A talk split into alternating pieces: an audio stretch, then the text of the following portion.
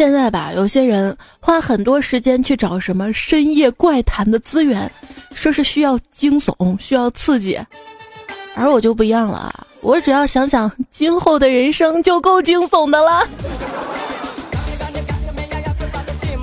手机边，亲爱的你还好吗？欢迎你收听去哪儿找我？不对，应该是找他，找他去哪儿？就是去哪儿旅行 APP 特别赞助播出的段子来啦！当然有福利，点击泡泡条，不要错过去哪儿网给大家送出的大礼包。另外，去哪儿最近还有大促，即日起至十二月二十二号期间，在去哪儿旅行 APP 首页搜索段子来了就可以参与。十二月跟十一月，发现可大不一样了。十一月的中国人民还在热爱着劳动，十二月的中国人民就开始嘘嘘抖动，等待过年啦。小时候吧，在教科书上读到二零二零年，啊，当时十分的向往，现在一点也不。站在人生的十字路口，我应该去哪儿呢？不对，我，我明明是站在人生的零字路口的主播仔仔呀。阿拉伯数字零，打圈儿打转，本儿跌倒了，哪里跌倒就在哪里爬起来，老是在那儿跌倒，我怀疑那儿有个坑。别们讲石头别爬我脸上啊，不然总会跌倒的。今天跟朋友坐车回家，快到家的时候，看到一个运煤的车给翻到沟里去了，煤呢掉了一地，因为地方小进不了大车，所以用小车一车一车的把煤往大车上倒。朋友笑着跟我说：“这就是倒霉吧。”一语双关啊，没错，就是倒霉啊！最近，最近生活啊发自内心的丧，身体状况极差，这是什么情况啊？是啊，你这就是传说中的丧心病狂啊！当你怀疑生活跌到谷底的时候，不要气馁，你还有这个闲心可以怀疑生活，就代表你还在降落当中啊！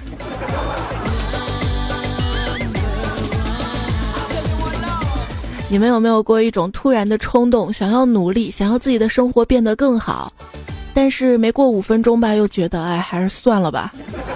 现实将你一次次打倒，你只能一次次的站起来，却不敢有一句怨言。谁让你吃的就像个不倒翁啊！冬天胖子最糗的就是你穿的多一点吧，别人就会说：“哎呀，这么胖还怕冷啊？”你要穿的少一点吧，别人就会说：“胖子还真是不怕冷啊。”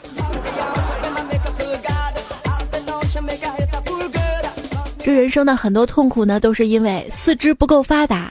头脑不够简单啊！当你打喷嚏的时候，普通人呢会觉得，打一个喷嚏有人响，两个喷嚏呢就有人骂；乐观的人呢就会想，一个喷嚏有人响，两个喷嚏嘛有两个人响；悲观的人嘛，一个喷嚏有人响，两个喷嚏，我去，我是不是得绝症了？有时候生活久了就会发自内心的丧。我们呢都不需要穿越西藏的无人区，因为很多时候每天都在横穿自己的无人区。一个人上班、下班、吃饭、睡觉、打扫卫生、看电影、看书、发呆，也会遭遇各种挫折、痛苦，会因为自己控制不住乱花钱而痛斥自我，也会因为突然间工作变故而手头拮据，会遭遇莫名其妙的人际纠纷无力抵抗，更会被生活的麻烦无休无止的纠缠，心生绝望。所以说，这活着本身就是修行，每个人都很伟大。今天出门就碰见干总了，浑身上下低落的跟个落汤鸡似的。我就问他怎么了，他一脸委屈的说：“被老婆逼得跳河了。”我说有什么问题好好沟通解释一下嘛，干嘛非要跳河啊？干总无奈的说：“我也搞不懂他呀，就屁大点事儿，我都解释了好几十遍了，他就是不肯罢休。”非要我给他一个合理的解释，所以就到河里去了。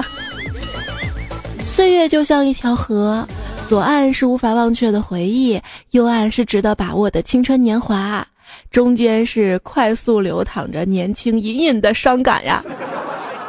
最近嘛，单位就来了不少年轻人，一聊天全是青春、梦想、爱情，而我们这些油腻的中年人就不一样了，我们一聊天就是失眠、脱发，还有如何一夜暴富呀。都三十岁了还混得不好，那就好比宫里娘娘身边的太监，不是说你没机会，而是你没能力啊。人生最悲哀的事儿就是机会来了，你没有能力抓住吧。首先是后悔，后悔自己曾经为什么不努力；然后是害怕，害怕这次机会错过了，以后没有了怎么办呢？怎么办呢？怎么办呢？怎么办？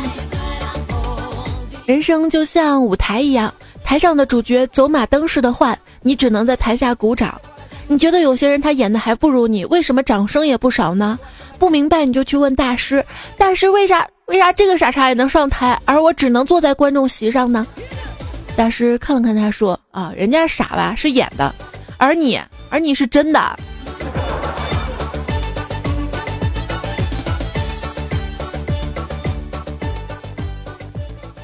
安逸舒适的生活会磨灭人的意志，如若长此以往，那不要太幸福呀。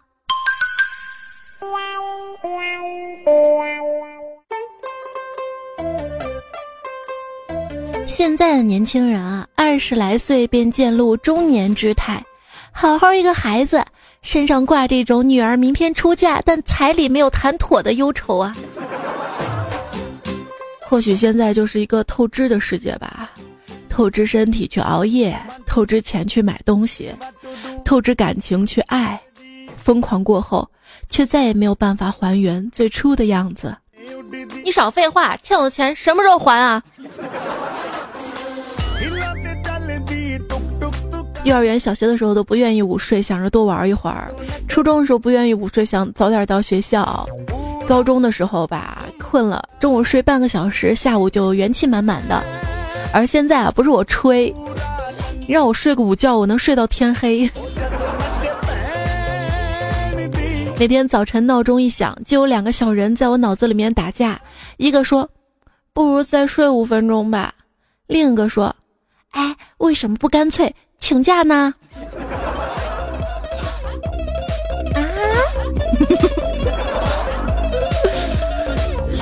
看着每一个在地铁站台苦苦守候的人，心里都藏着一座迟到者的坟。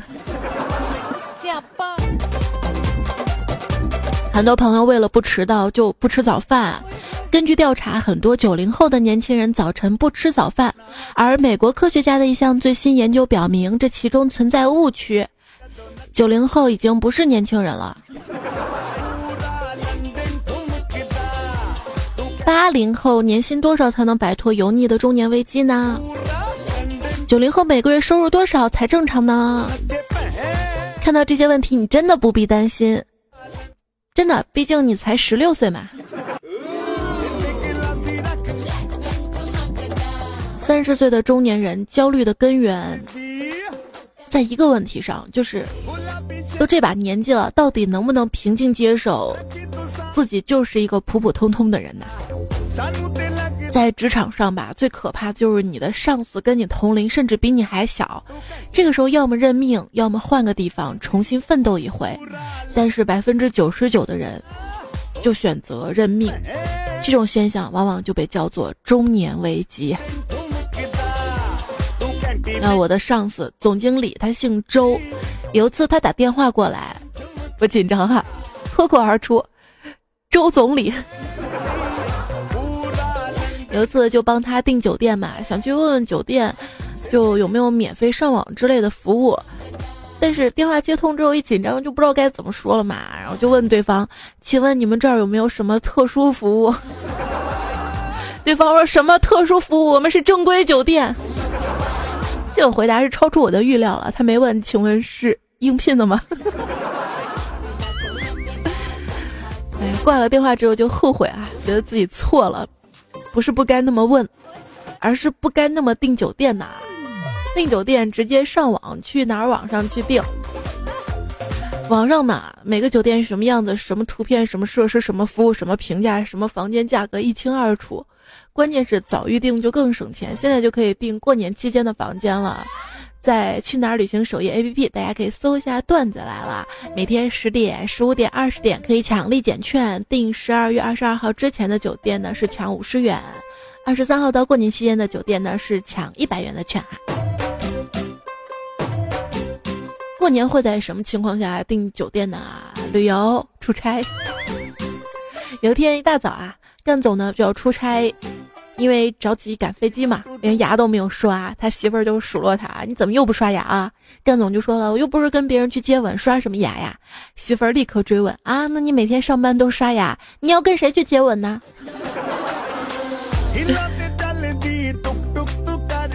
年纪大了，吵架都没劲儿了。也变懒了，你会发现，就口口声声喊着要养生，可是连最基本的每天睡前泡个脚都坚持不了啊！老年人相信一切，中年人怀疑一切，青年人什么都懂。那天大家伙一起吃晚餐嘛，就听怪叔叔跟一个二十岁的年轻人聊天。这年轻人笑称自己现在一无所有嘛，怪叔叔就说：“你别着急啊，我二十八岁才有了车，三十四岁才买了房，三十六岁才娶了老婆。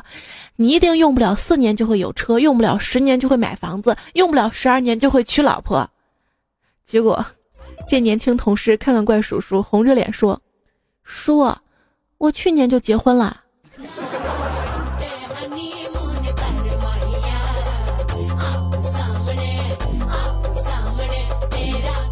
在我们家楼下花园里面散步，看到几个小孩子在玩过家家，不禁感慨：古老的游戏被传承，现在小孩子也没什么玩的嘛哈。所以我就听见过男孩说：“哎，玩半天了，你到底什么时候出轨呀？我都等不及了。”小时候以为生活就是事事如意，年年有余，长大之后发现生活就是事事如意料之外，年年有余额不足。小时候我们都很快乐，因为那个时候我们丑跟穷还都不是那么明显。终于活到了小时候羡慕的年纪吧，却没有成为小时候羡慕的人呢。想起很久很久以前，在家无聊就拿一个望远镜看外面，突然发现画面被分割成一格一格的，像像素一样，真的慌了，一阵眩晕，不知所措，脑洞大开，我该不会活在假的世界里面吧？或者缸中之脑？然后就发现，因为纱窗没有开。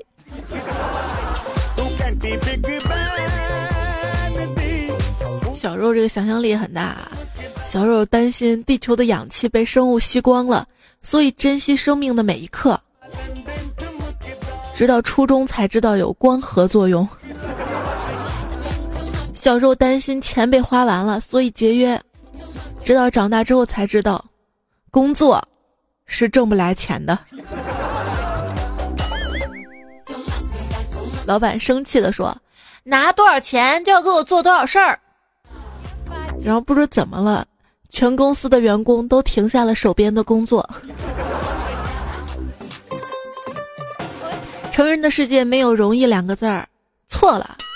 就比如你吧，身材很容易发胖，头发很容易掉，钱很容易花光，情绪很容易崩溃，脸上还很容易长痘痘呢。好丧，好丧！这年纪大了才发现这些都是真的，头发真的会掉光，秋裤真的挺暖和的，早睡早起很重要，泡脚真的挺舒服的，白开水比饮料好喝，蔬菜跟肉一样好吃，有钱才是最重要的呀。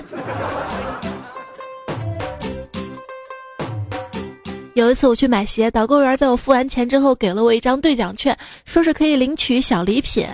我看了一下那个奖券，有两个奖品是可以选择的，一个是手链，一个是梳子。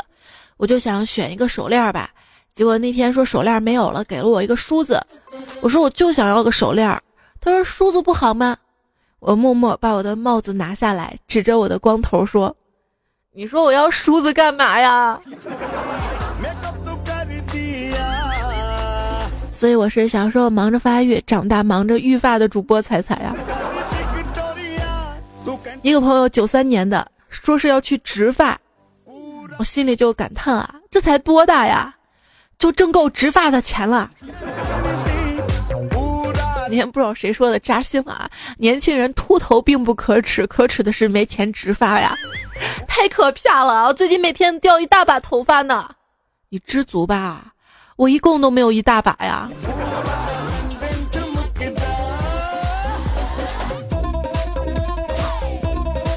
一男同事一直饱受脱发的困扰，尝试了各种治疗的方法都没有效果，后来他就开始剃头，因此刺激头皮长出新的头发。那想胡子嘛都是越刮越多，那头发越刮是不是也越多？就这样坚持了很长一段时间，终于有了成效。他习惯了光头，脱发你了不起呀？了不起，了不起。一中年大叔对美发小哥说：“ 没头发都撩都撩不起来嘛。”说再不怎样就老了这样的句子，文青呢能用在任何地方，而我只能用在火锅店里。这肉再不夹就老了啊！这世界上吧，稳赚不赔的买卖那就是吃了。你看我。向身体投资这么多美食的时候，可没指望他回报我那么多脂肪啊！维密的身材比例呢，有一个简单的算法，就是说从肚脐到脚底的长度除以身高等于比例数，非常的贴近黄金比例零点六一八。其实这样的算法呢，一样可以验证出生活中很多黄金比例的美好。就比如说我每天的收入除以我每天的花销，约等于零点六一八，美到想哭啊！说这个能挣才会花，其实其实是不成立的。最近在浙商论坛上面嘛，马云就说了，如果说普通的快乐感，一个月挣一二百万，那是相当的高兴了；一个月挣一二十亿，其实很难受的，因为这个钱已经不是你的了，你没法花了，你拿回来之后又得去做事情。马云一个月挣一二十亿很难受。没想到我也有一样的苦恼，我一个月挣好几千也很难受。看来有钱也并不能为所欲为嘛，不然他们为什么不分点钱给我呢？哎，你为什么那么有钱呢？啊，都是大风刮来的呗。风电发电厂老板如是说。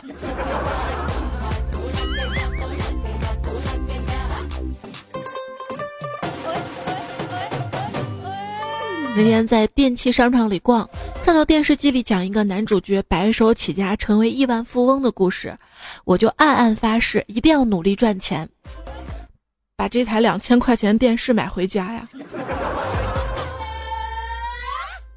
根据墨菲定律，如果我天天担心自己暴富，那我是不是离暴富就不远了呀？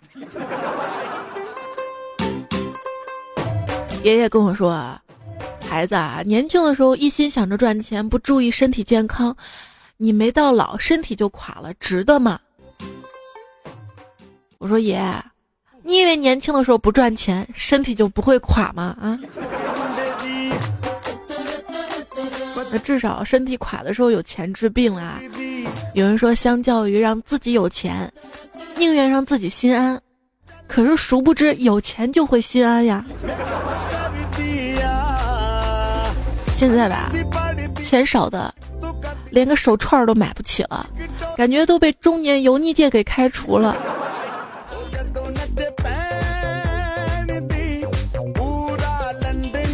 为什么要买手串啊？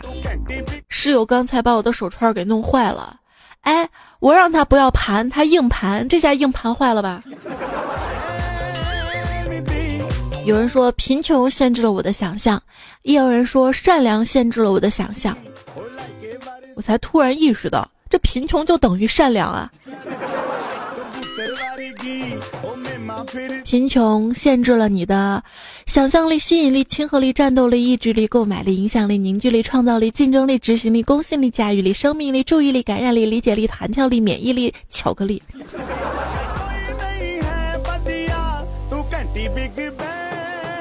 贫穷限制了那么多，为什么没有限制我的体重？你这身在福中不知福，身在福中不知福的意思就是发福了还觉得自己身材还蛮好的。总有人抱怨自己的体质不好，喝水都胖。其实你错了，你只是太健忘了，忘了吃汉堡、炸鸡、披萨饼、羊肉串的时候，就记得自己喝水了。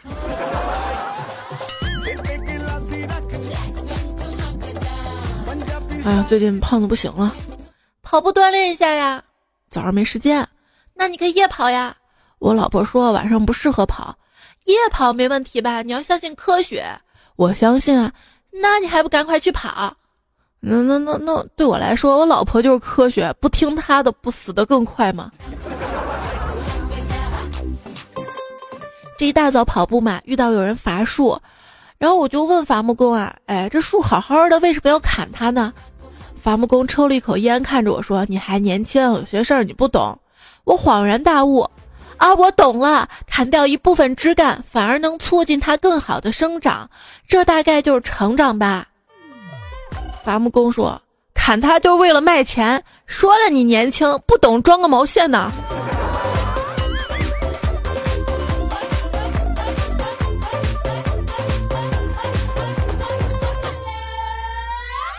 愿你走出半生，归来，归来还未秃头。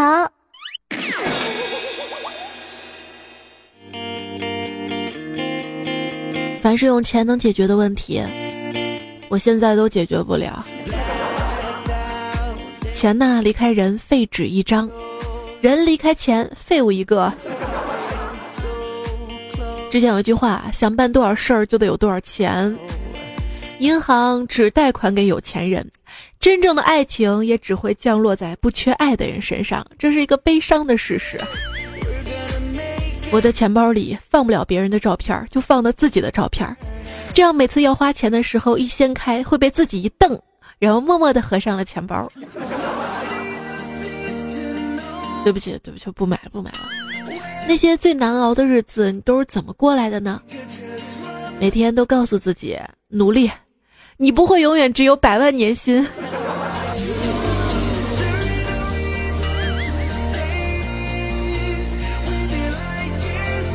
等我干工程发财了，我就跟你离婚。他淡淡的说，听完之后，女人心里暖暖的。她想，没有比这更天长地久、海枯石烂的承诺了。你最喜欢什么味道啊？铜臭味儿。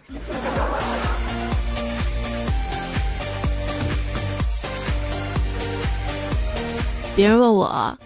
比你在咬了一口的苹果里发现一条虫子还要糟心的事儿是什么？你以为我会说，当然是发现半截虫子啦！不是，你错了，大兄弟，比这更糟心的事儿是生活里的任何事儿啊！比如想想，作为失败的典型，我实在是太成功了。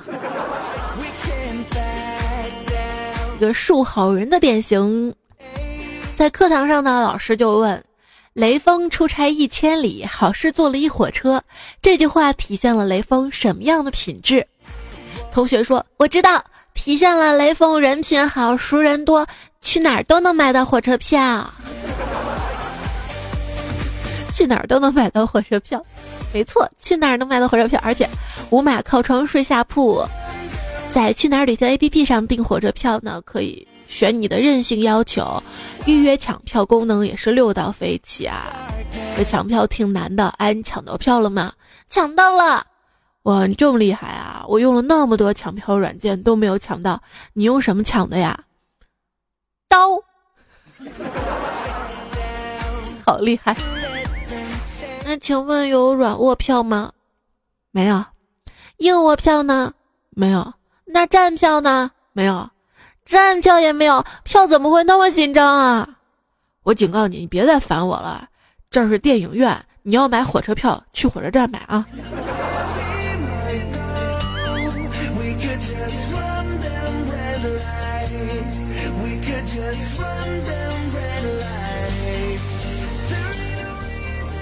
哎，亲爱的，火车票我买好了，几张啊？两张。哼，算你还有良心。一张是去的，一张是回的。你妹滚！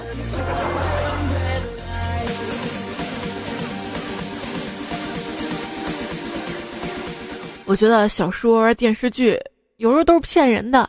哎，动不动女主角买张火车票就跑了，她去哪儿买的啊？我回家买票咋这么费劲儿呢？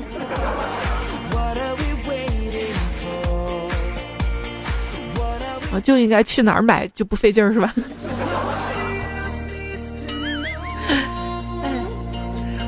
记得我爸第一次进城的时候，他跟我妈一起去买火车票，到售票窗口嘛，就问：“哎，到哪儿哪儿火车票多少钱？”然后售票员就说了：“八十块钱一张，先生。”然后我爸转过身跟我妈说：“行了，咱就在这儿买吧。这八个售票处我全问过了，他们票价都一样，可能他们预先就商量好的。”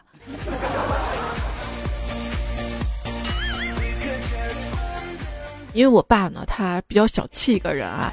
他跟我妈出去玩吧，干啥？买火车票，他能买硬座，他就绝对不买卧铺。我妈就挺不高兴的，又不是买不起啊，就说是，可是我就想好好在火车上睡一觉啊，你买硬座我会睡不着的。然后我爸说行行行好，结果他买来票之后还是两张硬座，说仔细想想吧，还是普通车便宜。我妈就生气了，可是我要失眠的呀。我爸说没关系没关系，我另外还买了两片安眠药啊。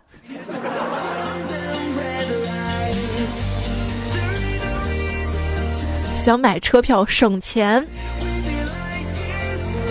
票价都是一样的，怎么省钱啊？不上去哪儿网啊？有现金立减，我会说火车票也有券哈，每天十点、十五点、二十点限量发放立减三十元的券，记得在去哪儿旅行 APP 首页搜索“段子来了”。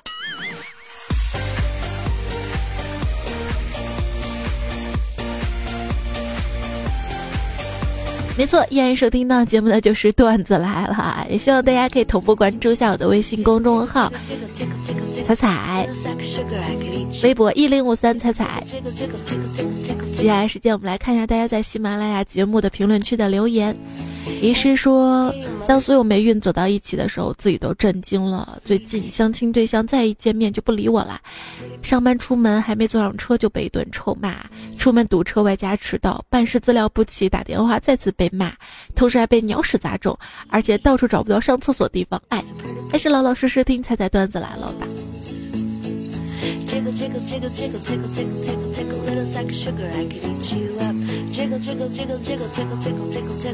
摸摸头，摸摸头，啊，不摸了，鸟屎都砸了，臭死了。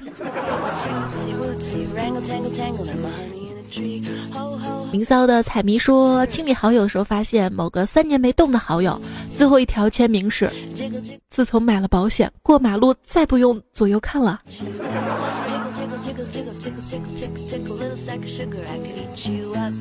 从十二月一号开始，走路是可以安安全全啦，因为新交规全面实施。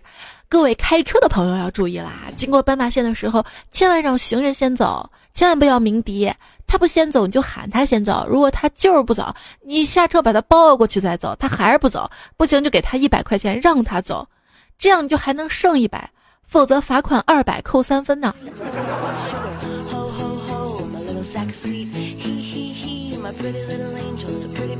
段友或许说，手机、电脑壁纸铃声也不再换了，出门也不抓头了，这是不是彩彩说的老了？主要我还是九五后啊。就算你的壁纸铃声换了，出门也抓头了，还是没有姑娘鸟你，然后慢慢就变懒了。东方很帅说：“彩彩少讲一些娃娃的段子。三十岁的单身狗受不了打击啊，又要春节又要相亲，这就是你心态不对了哈。你完全可以把自己当成小朋友啊，这样你会听到是同龄人之间的段子。”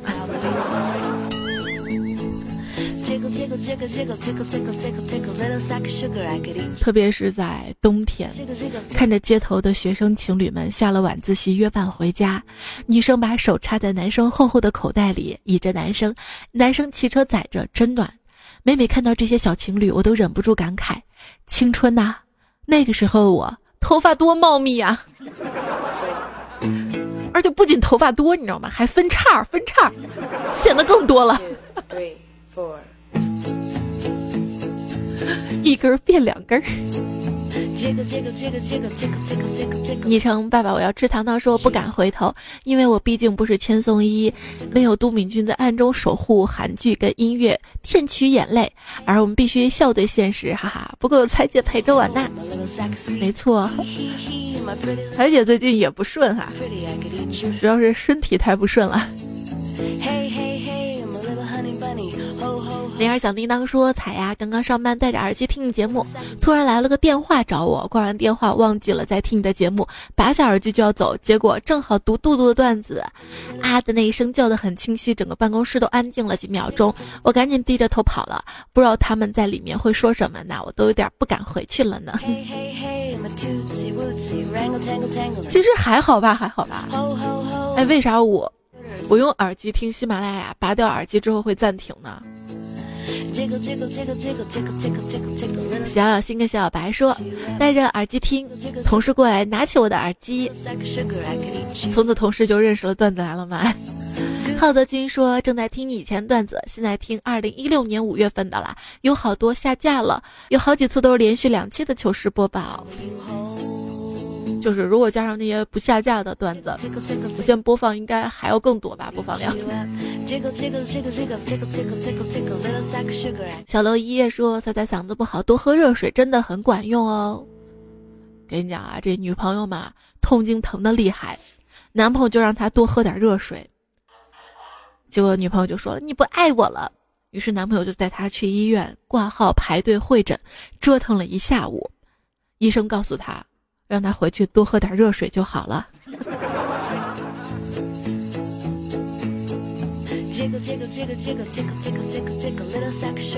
胖 L Y 说：“我的天呐，你这鼻音怎么这么浓啊？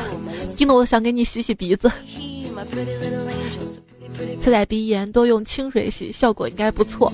我一直以为自己是感冒啊，或者嗓子疼。”被大家说的我好像是有鼻炎了一样，我准备今天下午再去耳鼻喉科看看。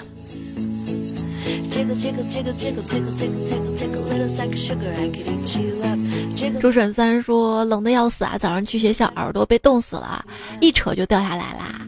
林林如新说把沐浴露挤在浴球上面，然后用点热水浇在球上，然后抹在身上不冷。这个球是不冷了，球擦的地方也不冷，但是其他地方冷啊。东方很帅说：“最近好冷啊，彩彩过来让我抱你暖和一下。”于是抱住只彩彩大腿，呃，跟腰一样粗的腿好暖和。我要是腿跟腰一样粗，那说明我腰细啊。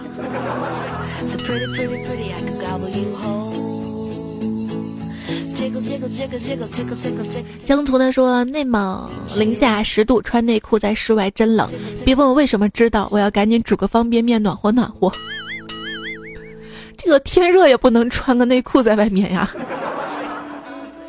陈俊东说上次在宿舍手贱去拧暖气片上螺丝，不小心冲了出来，水很烫，不敢去堵，结果整个宿舍像像像蒸桑拿一样。One two three。就北方人的这个家里都有过这样的情况。北哥就说现在没有暖气管了，都是地热，不是？我现在住的这个小区就是暖气片儿。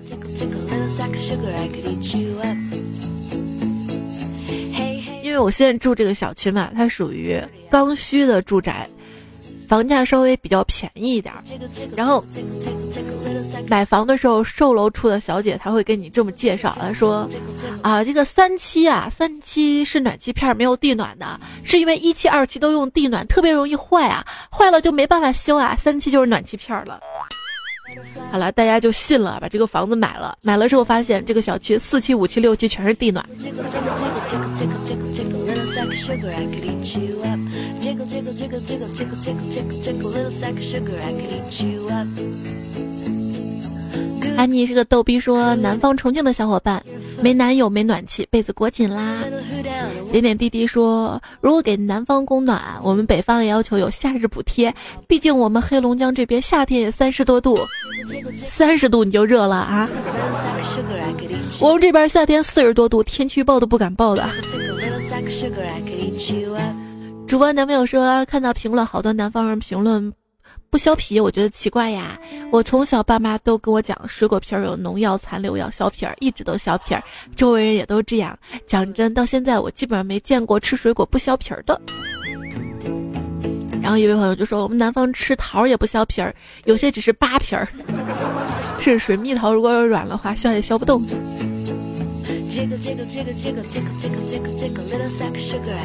你吃西瓜削皮儿，它西瓜都是切。桃花妖说：“大清早的想睡个懒觉都不行，我妈直接拿钥匙开了我的房间门，放了我一岁多的侄女进来，趴着我的床头咿咿呀呀的各种抠我鼻子、扒我眼睛。是啊，这个迷你彩也是，只要他醒了，他就会戳我眼睛让我醒。哎呀，九九零零说你太坏了啊，每次都晚上发，害得我天天熬夜听。我决定要说服你，用好多姿势说服你，一定要。”改掉熬夜的坏习惯。我今天早上起来录的。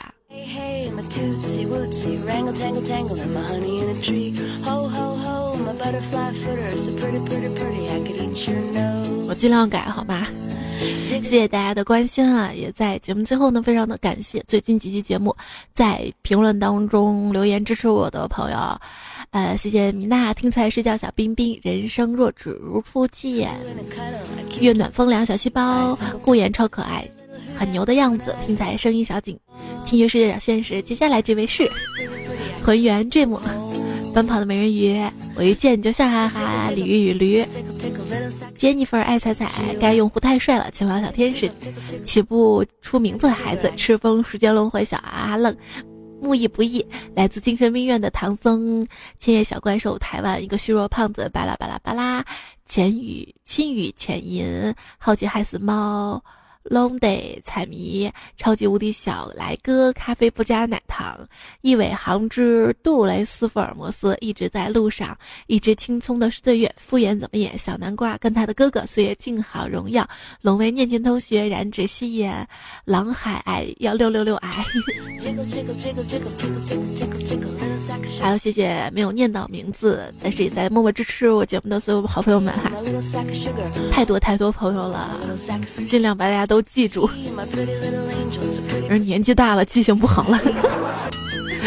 但是不要忘了哈，不要忘了冬季热门酒店抢先订，最高满一百八十八元减一百，早预订更省钱。在去哪儿网，谢谢去哪儿网旅行 APP 对本期节目的支持。今天这期节目呢要结束了，虽然这期节目的内容比较丧，但是最后还是要灌上一碗毒鸡汤。我虽然不是富二代，但是我相信，只要我够努力、够上进，我就可以让我的孩子成为一个吃得起苦的人。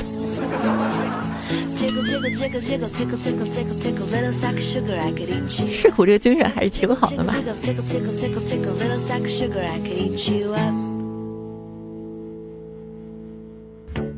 在我一无所有之际，我的肿瘤医生告诉我，我还有六个月。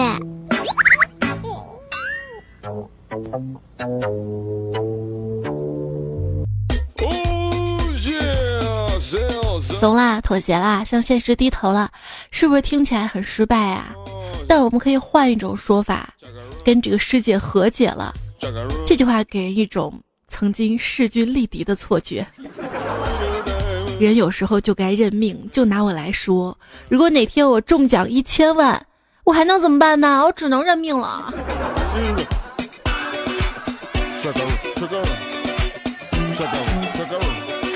对，人活着不能只认钱，还得认命。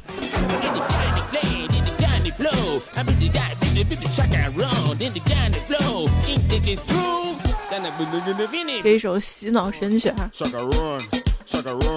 之前尝试几次想把它当就是节目中间的背景音乐，结果都被带偏了。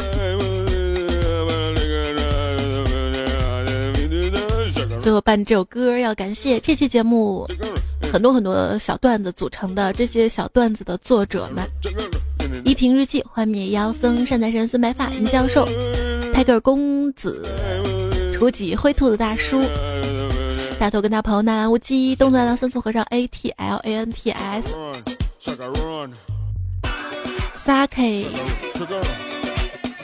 这财神北京大土豆，老罗爱胜胜，差点是个帅哥。杰克波比平凉就是好张恒，小猪又卡农，空小阿粪青云样，好冉冉，段子楼我家一言休闲路，小杨爱吃酱肘子，杨正宝，汪洋捕捞纯手动吹风机，金水美品笑话百科，直播间连接有两色风，你看。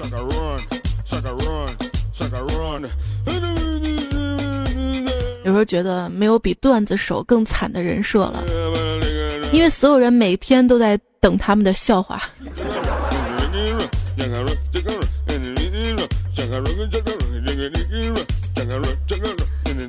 大家也在等我的段子来了是吧？那下一期不会太远。那今天节目要跟大家说再见了，正式再见。明天周二糗事播报我们再会啦，拜拜。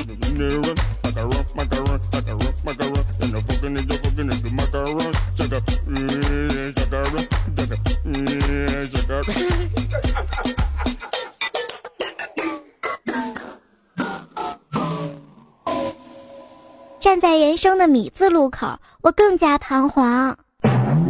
想去哪儿不迷茫，想去哪儿就去哪儿。